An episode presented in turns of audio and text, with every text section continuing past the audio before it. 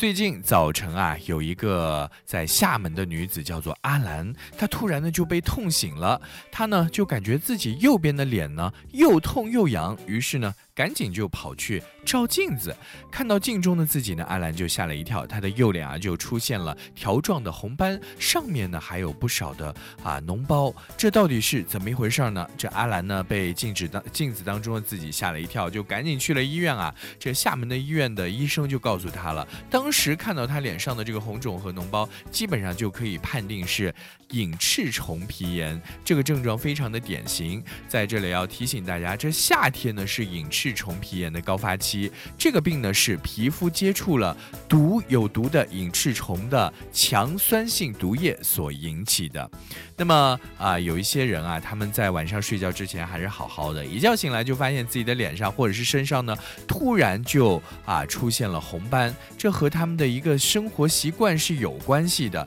那就是晚上睡觉的时候呢，会开着灯睡觉。这个隐翅虫呢，啊可以说是昼伏夜出，而且呢有趋光性。晚上如果你的房间开着灯，就会吸引隐翅虫过来。那么隐翅虫的啊这个身体当中就含有三种有毒的、强烈的接触性的毒素。如果这个虫体破裂的话呢，毒素就会和人体的皮肤发生接触，就会导致身体出现相关的皮炎。不过呢，也要告诉大家的就是，只要这虫体啊它没有破裂啊，只是在我们的人体皮肤上爬行，一般情况下呢是不会导致皮炎的。所以这也就是为什么隐翅虫啊在咱们的皮肤上爬行的时候，咱们应该采用吹开或者是弹开的方法，千万不要去拍打或者是揉搓。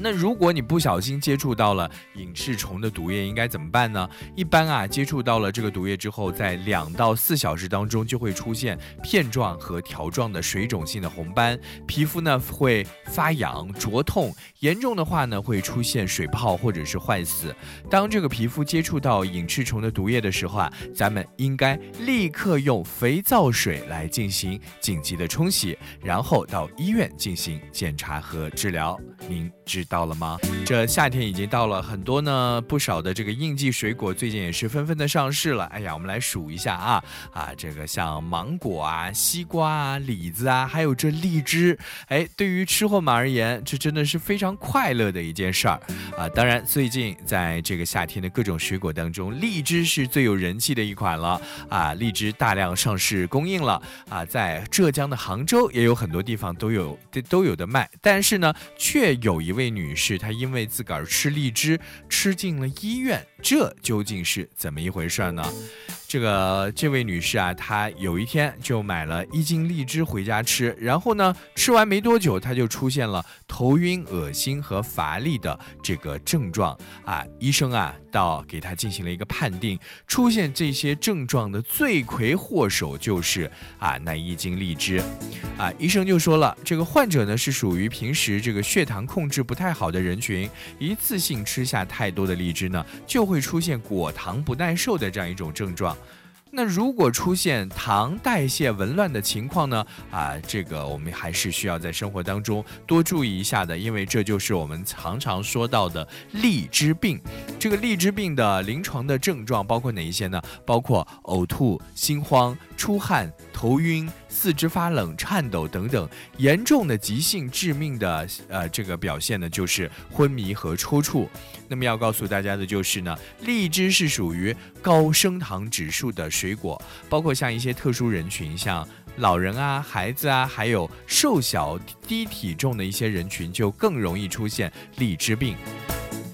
其实呢，在每一年荔枝大量上市的季节，几乎都会出现荔枝病的出现啊。严重的话呢，还会导致一些人死亡。网络上的这个相关的报道呢，也是不在少数。那么荔枝病到底是怎么一回事呢？啊，我觉得啊，这个不太重要啊。但是我们要知道的就是，荔枝病这么危险，我们还能够放心的吃荔枝吗？啊，要告诉大家，这个发生荔枝病的这个前提就是：第一是空腹吃，第二呢。是是无节制的大量吃。第三呢，就是一些有基础疾病的人，比如说像刚才我所说到的，身体机能比较弱的一些老人和孩子，更容易患上荔枝病。所以呢，我们在吃荔枝的时候呢，一次性不要吃太多，正常人大概一次吃个十来颗就可以了。身体呢特别弱的啊，尝个两个就行了。同时，我们要提醒大家，吃荔枝的时候，咱们尽量不要空腹吃，最好呢是在啊餐后隔半个小时再吃这个荔枝。同时呢，孩子在第一次吃荔枝的时候呢，啊这个一定也要注意了啊。这个还有女子在怀孕的时候、过量饮酒的时候、口服降糖药的时候，都要一定少吃。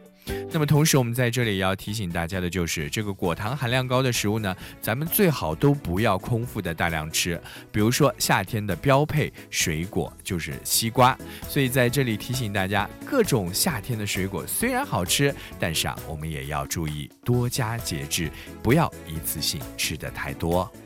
这天气啊，已经热了好几天了啊！这个前两天我们都感觉啊，我们生活在这个世界上，真的啊，要想要续命的话，真的只能靠空调了。但是呢，如果今年咱们家的这个空调还没有清洗的话呢，你要知道，这很久没用的空调啊，很有可能就是一个细菌发射器，一不小心就会导致严重的后果。比如说前两天我们也是给大家分享过一条新闻，就是说在湖南有一个男的，他啊开两个月没有开的轿车，打开空调外出，然后就出现了。高烧、呼吸困难这样一些症状啊，被确诊为军团菌的肺炎，因此还住进了 ICU 的病房。其实大家在这个网络上搜索一下，在这个微博上热热搜一下，就会发现有很多人在夏天的时候都会因为空调出现各种各样的一些病症。那么高温高湿的天气呢，最适合出现啊病菌的繁殖的现象。它们啊很有可能已经在空调当中肆意生长了一段时间了。那怎么做才能够杀死这些？危险的军团呢？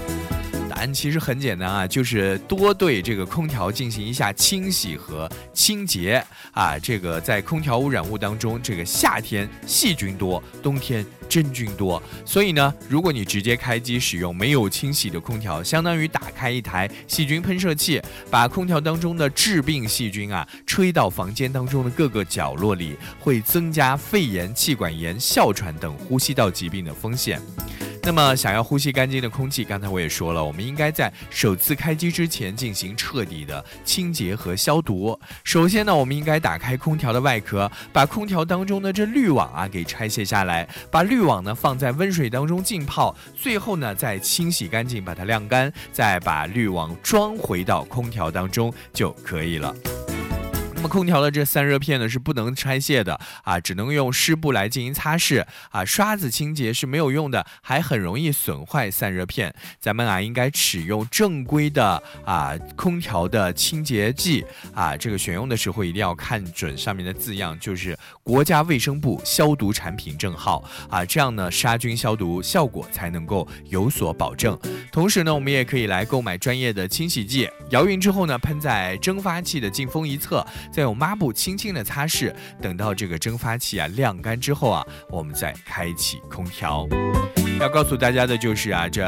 在空调在这个频繁使用的时候，应该是每个月要清洁消毒一次。咱们啊也可以请专业的空调维护人员上门来进行清洗。当然，有的一些智能空调呢，可以给自个儿来进行洗澡啊，消除散热器的这个灰尘。所以呢，在选择空调的时候，大家也可以买这些啊新型的智能空调。当然，我们开车的各位小伙伴呢，也要注意一下咱们的汽车的空调在换季出。初次使用的时候呢，最好要对空调的系统啊进行杀菌除臭的处理啊，每半年啊，咱们要更换一次滤芯。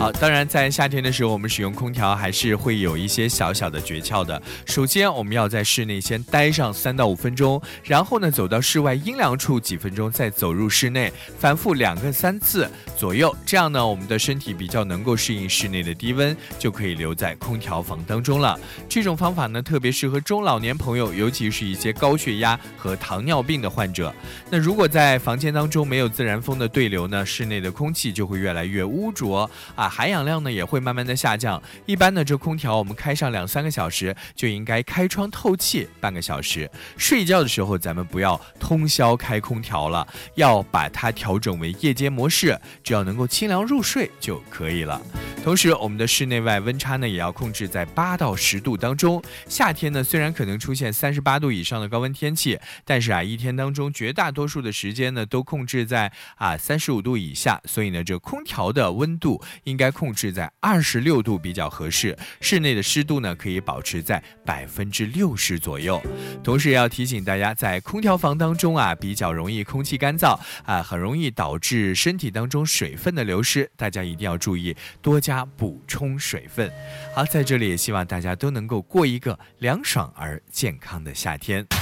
好，接下来要和各位一起聊一聊生活当中的一个比较重要的话题，而且是让有一些人感觉很开心，但是有一些人会感觉很有烦恼的一件事儿，那就是消费和花钱。当我们兴高采烈地走进一家美发中心啊，接受了托尼老师的这个一番洗剪吹之后，发现哎，他的手艺还是挺不错的。于是托尼老师说：“办个卡吧，哥们儿。”然后呢，你就存了两千块钱在你的这个预付卡当中。结果没到一个礼拜，发现啊，这家发廊搬迁了。哎，这个时候存在卡里的一千九百九十九块钱还没有用，这可咋办呢？以前我们遇到这种问题的时候，都是啊，只有两个字来形容，就是傻眼了啊，找不到商家也退不了钱。但是最近在北京就出行了一个新的啊意见，已经开始公开的征求大家的建议和意见了，叫做《北京市单用途预付卡管理条例》。那么这样一个管理条例呢，是从啊摸索出一系列比较有效的解题方法，从而提升啊消费者的获得感、幸福感和安全感。也就是说呢，预付式的这个消费啊，会被存入存入一个相关的银行资金监管的账户当中啊。当你消费了一笔之后呢，这个钱啊就会从这个相关的银行资金的监管账户当中拨出来一笔给这个商家。所以对于消费者来说呢，就算是商家跑路了，我们的钱啊也丢不了了。确实，在传统的预付式的消费监管维权模式当中呢，商家掌握了消费的资金管理权、主动权和话语权。一旦商家经营遭遇了困难，或者是关门跑路，以及出现一些诚信问题，或者是和咱们消费者发生争议了以后呢，这消费者啊很容易就陷入退费难、维权难的困境。那么，有关职能部门还有监管部门呢，大都是以事后干预为主，并且呢，干预的手段和效果都是有限的。所以呢，就会使啊监管和执法职能呢陷于被动当中。那么预付式的消费维权难的最大的难点就是在于预付资金的这个管理。以往呢，消费者的预付款呢，大多数都是由商家直接来进行管理和使用，缺乏有效的监督制的啊这样一个模式。那么当商家的经营或者是呈现出现问题之后呢，任意啊任性的随意使用预付款呢，就会成为侵权的主要表现形式。那么这一次北京所出台的这样一个啊方法呢，会对商家的这个预付资金啊进行全额的监管，或者是按照比例来进行冻结，会实现了第三方对预付费资金的托管和监督。这样的一种做法呢，也是有助于制约商家的资金的支配权，屏蔽商家携带资金跑路和赖账这样一些选项。啊，同时呢，也有助于确保预付资金的安全，为规范资金使用和维护消费者的权益提供制度上的这样一种保障。哎，是不是听到这里，大家在啊进行一些预付费的消费的时候，会感觉心里会有一点啊稍稍的放心了呢？也希望这样一个管理规定呢，能够早日的通过正式的审核，能够给我们的生活带来更加的便利，更多的便利和更多的安全。